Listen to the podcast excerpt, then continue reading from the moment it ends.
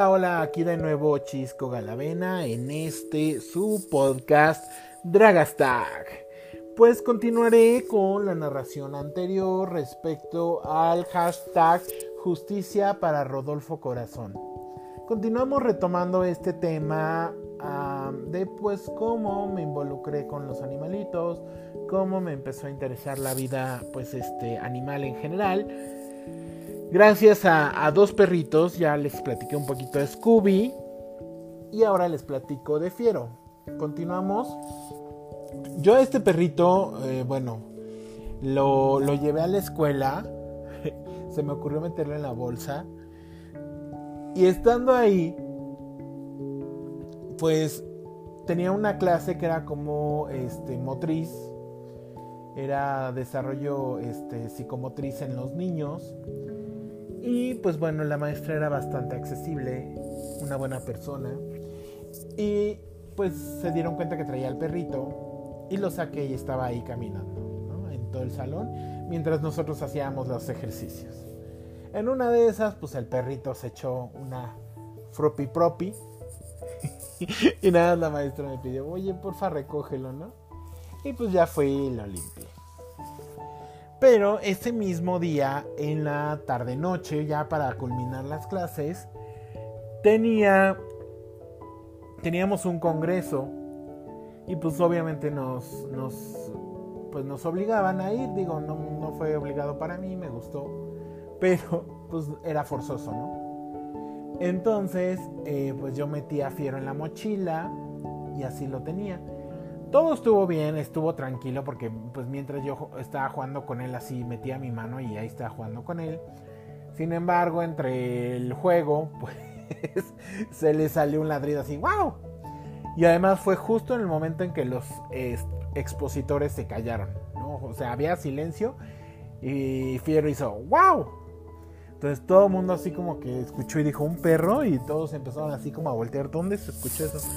La ventaja que tuve es que ya no ladró, nada más fue ese. Y entonces pues ya terminó el, la exposición, pero pues a mí se me hizo muy chistoso que ladrón, ¿no? Y la reacción de la gente buscando al perro. Pues bueno, esa es una de las aventuras. Realmente Fiero era muy, muy inquieto. Brincaba, corría, se aventaba. Bueno, una vez eh, en la casa en la que rentaba anteriormente, digamos, salías del cuarto y estaban las escaleras, pero las escaleras no tenían barandal ni nada, o sea, estaban así. Pues un día eh, salió corriendo con todo y se aventó, no crean que se resbaló, se aventó de las escaleras como hacia donde estaba el descanso. Yo juraba que se mataba, sinceramente, porque bueno, no estaba tan alto, pero pues sí se hubiera lastimado. Pero no, cayó y cayó bien, no pasó nada, le, dimos revisión, todo estuvo bien. Yo me quedé tranquilo, pero dije, es que este perro está loco. Y entonces, también un día, eh, yo tenía uno de estos futones, donde esos sofás que haces cama, y se subió al respaldo. No sé cómo le hizo, pero se echó una vuelta de carro, literal, del respaldo al asiento cayeron las patas delanteras y luego en el piso cayeron las traseras y ya se acomodó. Y yo dije, ¿cómo le hizo para darse una vuelta de carro? O sea, era, era muy atrabancado. Es bien sabido que los schnauzers son así, o sea, son muy inquietos, muy aguerridos, muy este muy, muy juguetones. Entonces Fiero pues era lo máximo para mí. Sin embargo, un día ya este más reciente, tiene poquito que, bueno, no poquito, tiene como dos años más o menos que Fiero falleció. Y fue porque le dio moquillo. Esta mendiga enfermedad, esta enfermedad hija de la chingada, que le da a los perros y que no importa si están vacunados, no importa si sí están vacunados, les afecta bien cañón, bien cañón y les puede terminar por fregar el sistema nervioso. Yo pues hice todo lo posible, pero pues no la libro. día lo metí a su jaulita para que se tranquilizara porque como tenía otros perros, pues estaban inquietos sobre él. Entonces lo metí a su jaulita como para decirle, aquí está tu espacio, tranquilízate. Pero al día siguiente cuando desperté, pues ya, ya estaba muerto. Fue, fue, fue triste para mí por el perrito. Sobre todo porque fue un perrito que lo quise mucho. Y pues yo creo que, que el corazón es como una una USB con memoria infinita, ¿no? Porque te puedes acordar de las miles, miles de huellitas que ha habido en tu corazón. Entonces yo con estos dos perritos inicié pues mi vida animal. Yo eh, vivimos en en algún tiempo en zonas muy cálidas. Bueno, para una persona que es del estado de, México, Toluca, pues bueno, cualquier lugar es cálido, ¿no? Pero, pues bueno, viví un tiempo en Malinalco, estado de México. Y pues ahí había alacranes. Y pues yo siempre vi que mi papá, que mi mamá, no mataban alacranes a menos que fuera una situación como de riesgo ¿A qué me refiero con una situación de riesgo? O sea, que no sé, por ejemplo, estaba el perro ahí y el alacrán estaba a uno o dos metros del perro. Solamente en esos casos era así como, chin, lo siento, pero no voy a dejar que piques al perro, ¿no? Creo que pues no estaba del todo bien. Pero pues bueno, mm, a mí me enseñaron que, que hay que respetar la vida sin importar pues lo ponzoñoso, peligroso, venenoso que sea el animal. Yo aquí en casa, este, en las esquinas hay telarañas, hay arañas, hay arañas violinistas y no las mato. No las mato porque al fin y al cabo son vidas. La única regla que yo tengo, y eso es por mí, es nada más en casos de que pues está en peligro mi vida o está en peligro alguno de los, de los seres que quiero, incluidos mis, mis animalitos.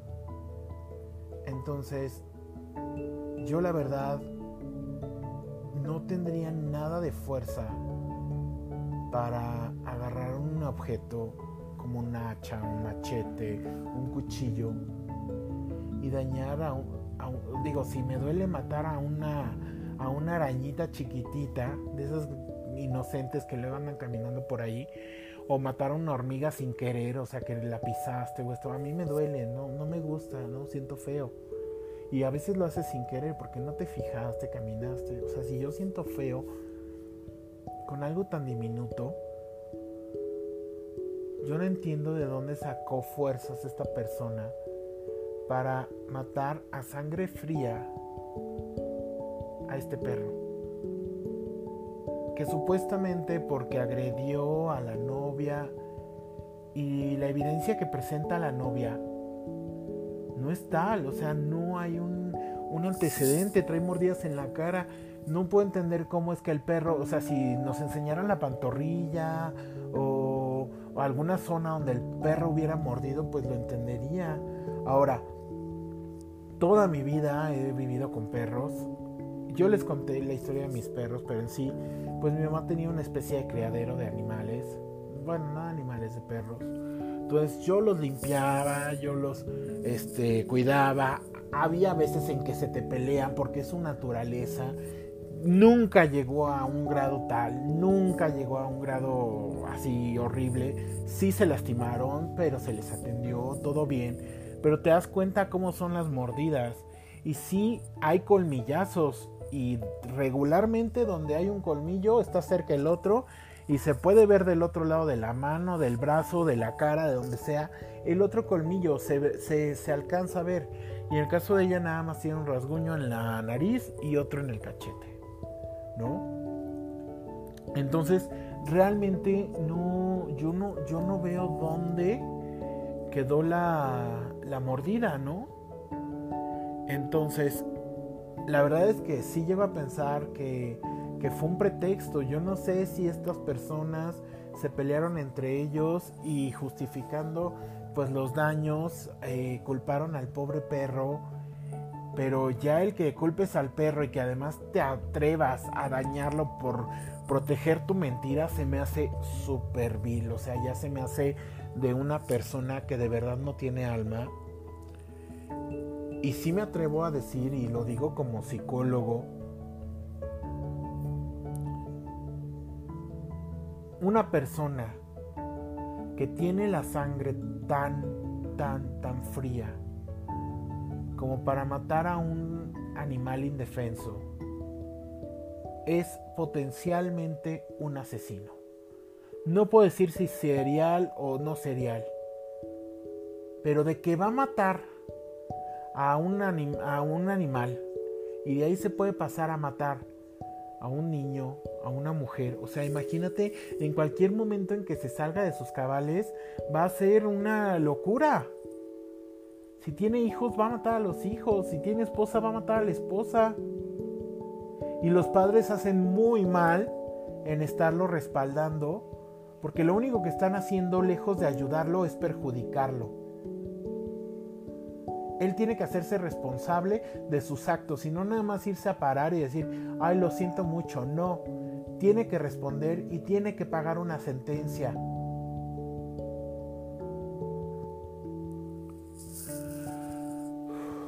Pues bueno,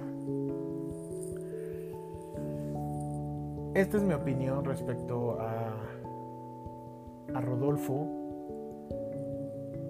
yo no creo que un perro que le agarraran la nariz, se la jalaban, lo traían cargando en fiestas, eh, que, además pues todos los de la cuadra lo, lo querían, lo cuidaban. Yo no puedo entender cómo explotó en ira y mordió a la, a la fulana esta. Es totalmente eh, irreal. Entonces, eh, yo espero que las autoridades hagan su trabajo, se le enjuicie a esta persona y se le encuentre culpable. Y sobre todo que haya un antecedente, porque estoy 100% seguro que esa persona va a agredir a alguien más en un futuro. Pues bueno, les agradezco mucho que hayan escuchado este podcast. Por favor, compártanlo, que más personas se enteren, que más personas lo escuchen. Les agradezco muchísimo, muchísimo, muchísimo.